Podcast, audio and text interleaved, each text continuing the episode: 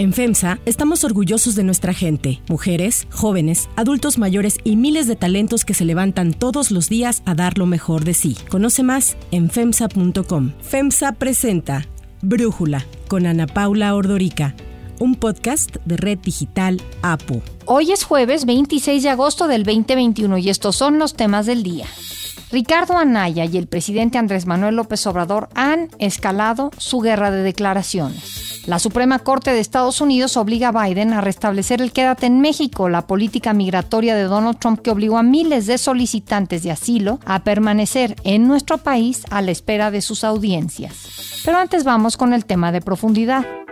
Finalmente quedaron conformados los grupos parlamentarios en la Cámara de Diputados para la 65 legislatura a partir del 1 de septiembre. El INE asignó los 200 diputados de representación proporcional que se sumaron a los 300 legisladores que fueron electos el 6 de junio por la mayoría relativa y con ello las 500 curules de la Cámara de Diputados quedaron repartidas de la siguiente manera. Morena va a tener 198 diputados, el PAN 114, el PRI 70, el PRD 15, el PT 37, el Partido Verde 43 y Movimiento Ciudadano 23. Esto significa que en la próxima legislatura Morena solo logrará mayoría absoluta, que es de 250 diputados más uno, si suma a sus 198 legisladores con los 43 del Verde y los 37 del PT, y así tendría 278. Esta mayoría le da a Morena la posibilidad de aprobar el presupuesto o cualquier ley secundaria. Además, le permite controlar la Junta de Coordinación Política y la agenda legislativa en la Cámara de Diputados. Sin embargo,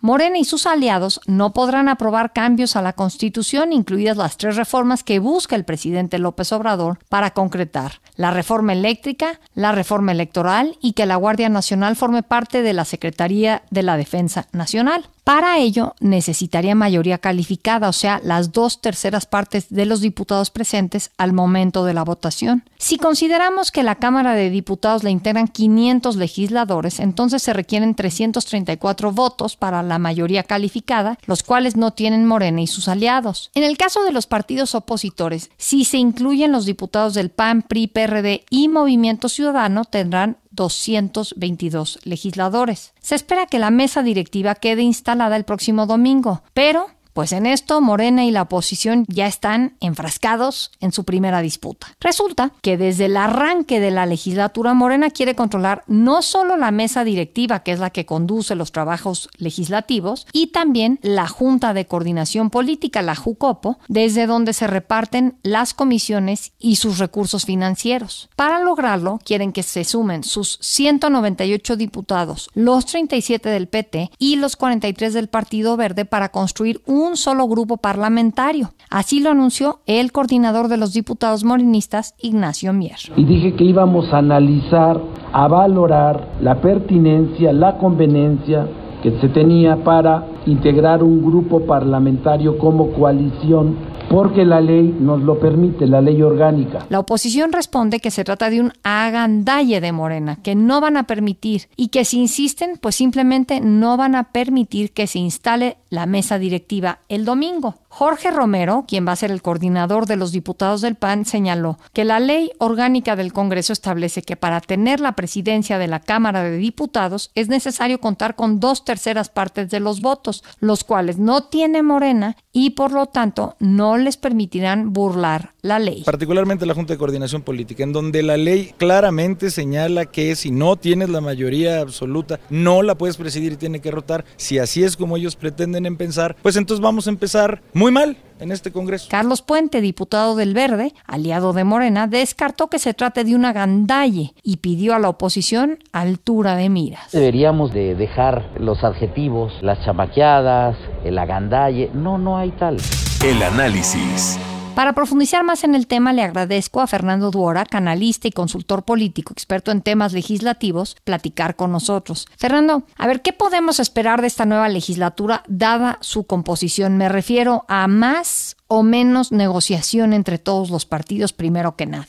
Yo creo que vamos a tener una legislatura muy diferente a la que había anteriormente por varias razones. Uno, va a haber ya legisladores que tienen una noción de permanencia, es decir, el 28% de los diputados regresaron, el 40% del grupo parlamentario de Morena regresó de la legislatura pasada, el 60% de PT, ¿y eso qué va a significar? Van a haber personas que si tuvieron mucha dificultad en reelegirse, van a cuidarse mucho más ante sus electorados. Y eso no va a implicar que vayan a caer las negociaciones más complejas. Y otro tema muy importante, estamos en la segunda mitad del sexenio y el presidente, a menos que algo pase excepcional, va a ir perdiendo cada vez más fuerza. Entonces, yo creo que va a haber una complejidad mayor en las negociaciones dentro de Morena y hacia afuera y eso va a comenzar a generar cambios aun cuando tengamos un gobierno de mayoría o una coalición mayoritaria en el gobierno. Y para ir enfocándonos a lo que está pasando ahorita, yo no me extrañaría muchísimo ni me escandalizaría de las declaraciones del diputado Mier, por una razón muy sencilla. Morena en la legislatura pasada también intentó capturar a los órganos de gobierno por cualquier tipo de treta. Recordarás que al principio de la legislatura pasada, un número significativo de diputadas y diputados del Verde, del PT y del PRD se fueron a Morena para darle a Morena artificialmente o realmente la mayoría absoluta y controlar a la Junta de Coordinación Política, porque según los estatutos, cuando hay un grupo mayoritario, ese grupo mayoritario tiene la Junta por los tres años. Y durante 2019 y 2020 también hubo un problema muy fuerte para la mesa directiva. ¿Y por qué? Porque también Morena quería ocuparla directamente en 2019 o dársela al PT en 2020. Entonces creo que estamos viendo una cierta reedición de esos mismos problemas, del afán de capturar órganos de gobierno, pero en estos momentos Morena no tiene tanta fuerza para hacerlo o puede costarle muy caro si lo intenta hacer. Ahora, yo recuerdo que durante las campañas se aprobó una legislación en donde prohibía este chapulineo de los partidos políticos que se prestaran, como decían, diputados que se postularan por un partido y a la mera hora brincaran a otra bancada, o el tema de las Juanitas, que un diputado titular renunciara, en muchos casos ocurría que era mujer, para que cumplieran con la cuota de género y entonces subía el suplente que era hombre. Entiendo que eso se trató de evitar en esta ocasión, pero ¿qué estará pasando entonces? Sí y no, en el tema de las Juanitas eso ya se resolvió hace varias legislaturas con respecto a que tanto la diputada como el suplente deben de ser del mismo género. Este tema ya está rebasado desde hace varios años, pero aquí por más que se intente regular desde el INE con respecto al cargo o respecto a la candidatura, en realidad pueden cambiar de bancada y aquí no hay ninguna forma de tener un control, pueden hacerlo por cualquier tipo de cosas y van a ser muy comunes los cambios de grupo parlamentario. Y lamentablemente en este tema,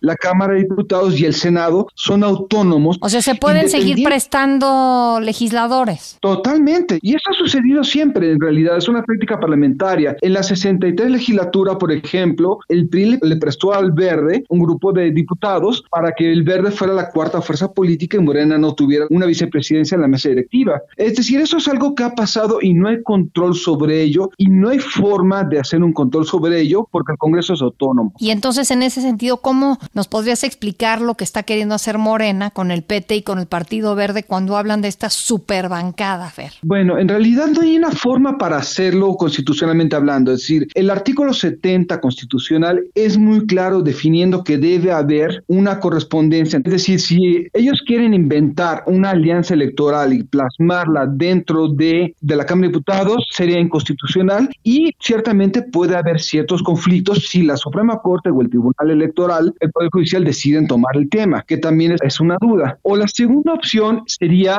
a que obviamente los diputados del PT y del Verde se afiliaran a Morena en ese momento, pero yo creo que es una barbuconería. Morena estaría mordiendo más de lo que puede masticar. Imagínate, Ana Paula, que eh, según las reglas, el coordinador de Morena, que coordinaría los otros dos partidos de facto, se sienta para controlar a la, a la Junta de Coordinación Política los tres años, pero perdería un enorme margen de negociación al momento de operar. Por lo tanto, en el tema de la Junta de Coordinación es una exageración. En el caso de la mesa directiva todavía es más, por una razón. Las mesas directivas se eligen cada año con el voto de las dos terceras partes del Pleno. Es decir, en este caso, la propia oposición sería un punto de veto para cualquier intento. Va a haber problemas al momento de asignar las mesas directivas de 2021, 2022 y 2023. Creo que va a haber muchos problemas como fue la legislatura pasada, pero el intento por tratar de capturar a los tres años la mesa directiva para un solo partido, no hay forma de hacerlo a menos que traten de cambiar la propia ley orgánica del Congreso y eso generaría unos problemas de gobernabilidad enormes. Y siendo realistas, el cargo de la mesa directiva no tiene una gran fuerza política como en otros países, pero al momento de cerrarle a la oposición la posibilidad de tener la mesa directiva por un año, estamos generando tensiones innecesarias dentro del Congreso y esas tensiones pueden estallar en cualquier otra parte. Es decir, podrían tratar de hacer tácticas duras, podrían tratar de cerrarle el paso a la oposición, pero creo que Morena quiere controlar demasiado poder y no tiene la fuerza que tenía la legislatura pasada para hacerlo. No creo que sea una buena idea si lo quieren hacer. Fernando Dvorak, muchísimas gracias por platicar con nosotros. Si te gusta escuchar Brújula, te invitamos a que te suscribas en tu aplicación favorita o que descargues la aplicación Apo Digital. Es totalmente gratis y si te suscribes será más fácil para ti escucharnos. Además, nos puedes dejar un comentario o calificar el podcast para que sigamos creciendo y mejorando para ti. Hay otras noticias para tomar en cuenta.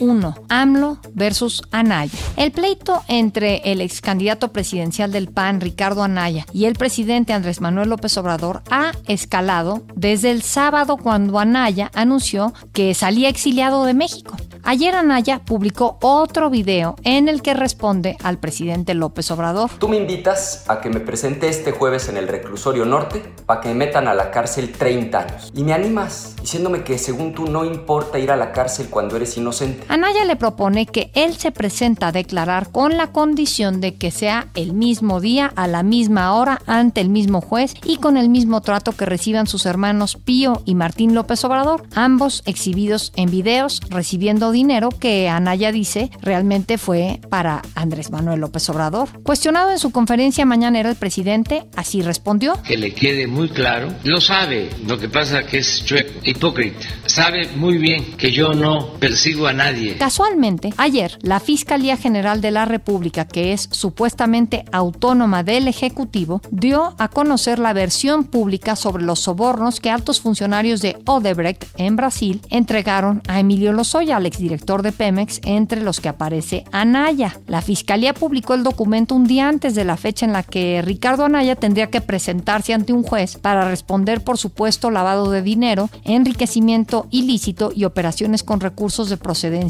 ilícita que le sumarían, si fuesen comprobados, 30 años de cárcel. En su denuncia del 2020, Lozoya señaló que recibió instrucciones para entregar 6.800.000 pesos a Ricardo Anaya a cambio de que votara en favor de la reforma energética, la que favorecería a empresas extranjeras como Odebrecht. La fiscalía asegura que Anaya recibió el dinero en 2014 en las instalaciones de la Cámara de Diputados y que se lo entregó una persona de confianza de Lozoya. Pero pues Anaya lo que responde y califica de incompetente a la fiscalía es que su voto fue ocho meses antes de la supuesta entrega, no después. Y escribe en Twitter, yo llevaba seis meses de no ser diputado cuando supuestamente me entregaron este dinero. Un voto a favor es prueba de que se recibió un soborno. ¡Qué locura! Así escribió. Para Brújula, Luis Antonio Espino, especialista en discurso político y manejo de crisis, así habla de la respuesta de Anaya a López Obrador. Se lanza a la ofensiva, se victimiza y, ah, como lo vimos hoy en, un nuevo eh, mensaje, acusa a López Obrador de no tener autoridad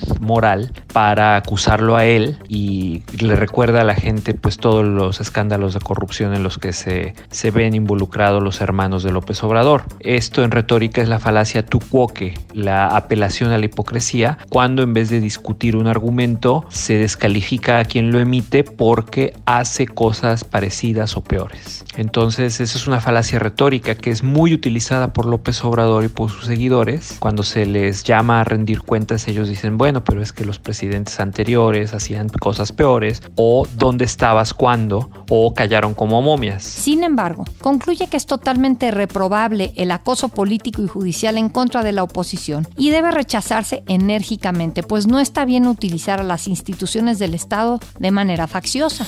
2. Quédate en México. La Suprema Corte de Estados Unidos restableció la política migratoria de Donald Trump conocida como Quédate en México, Remain in Mexico, que obligó a miles de solicitantes de asilo a quedarse en México a la espera de audiencias en Estados Unidos. Desde que Joe Biden llegó a la Casa Blanca, quiso revertir esta política de Trump al considerarla poco humana. Antes de quédate en México, una persona que llegaba a Estados Unidos podía solicitar formalmente asilo con el argumento de que temía por su vida en su país de origen y las autoridades le permitían el ingreso y, mientras tanto, se procesaba su solicitud. Pero en 2019 Trump impulsó la ley de protección de protocolos migratorios bajo la cual los migrantes que solicitaban asilo en Estados Unidos debían de esperar en México mientras se llevaba a cabo el proceso. México tuvo que aceptar esta política porque Trump amenazó que de lo contrario impondría aranceles al comercio entre ambos países. Por primera vez, se mezclaron peras con manzanas y con ello se arrinconó a México. Desde entonces, más de 70 mil migrantes, sobre todo centroamericanos, cubanos, venezolanos y de otras nacionalidades, regresaron a México a esperar y su situación fue bastante mala. Y por ello tuvieron que dormir en refugios no aptos para tanta gente y algunos acabaron en parques de ciudades fronterizas entre México y Estados Unidos como Matamoros o Tijuana en situaciones bastante precarias. El 20 de enero, cuando asumió la presidencia de Estados Unidos, Joe Biden anunció que suspendería el programa. Sin embargo, los gobiernos republicanos de Texas y Missouri demandaron al gobierno de Biden por retirar la política y alegaron que sin el programa, los gobiernos estatales tendrían mayores gastos y problemas de seguridad por la presencia de migrantes. Eunice Rendón, especialista en temas de prevención, seguridad y migración, señala que el programa es inhumano y violatorio de los derechos humanos. Así nos lo explica para Brújula. Según los que han documentado también eh, la experiencia de estos migrantes, como Human Rights Watch, dan eh, cuenta que cerca del 80% de las personas que estuvieron o que han estado en este programa han sufrido algún tipo de violación, ya sea sexual, a sus derechos, de extorsión,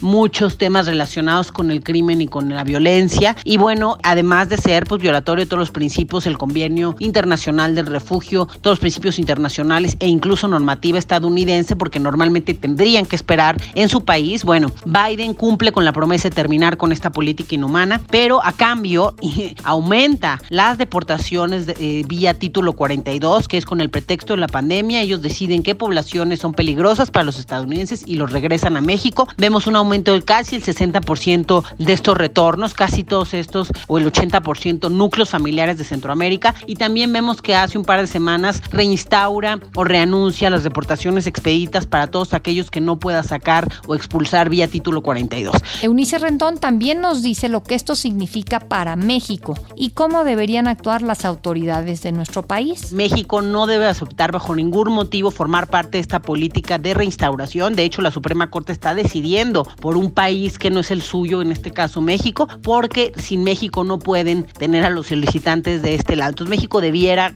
negarse a esta situación. Ayer le preguntaron sobre el tema al presidente López Obrador, quien pues dijo que mejor nos lo explicaba el canciller Marcelo Ebrard. Roberto Velasco, el jefe de la Unidad para América del Norte de la Cancillería, publicó anoche un mensaje en Twitter en el que explicó que ayer el Departamento de Estado presentó de manera oficial a la Secretaría de Relaciones Exteriores la resolución emitida por la Corte y esto destacó. En apego a los principios constitucionales de nuestra política exterior, el gobierno de México no se posiciona con respecto a dicho fallo. No obstante, la Secretaría de Relaciones Exteriores enfatiza que una decisión judicial de ese tipo no obliga a México y que su política migratoria se diseña y ejecuta de manera soberana.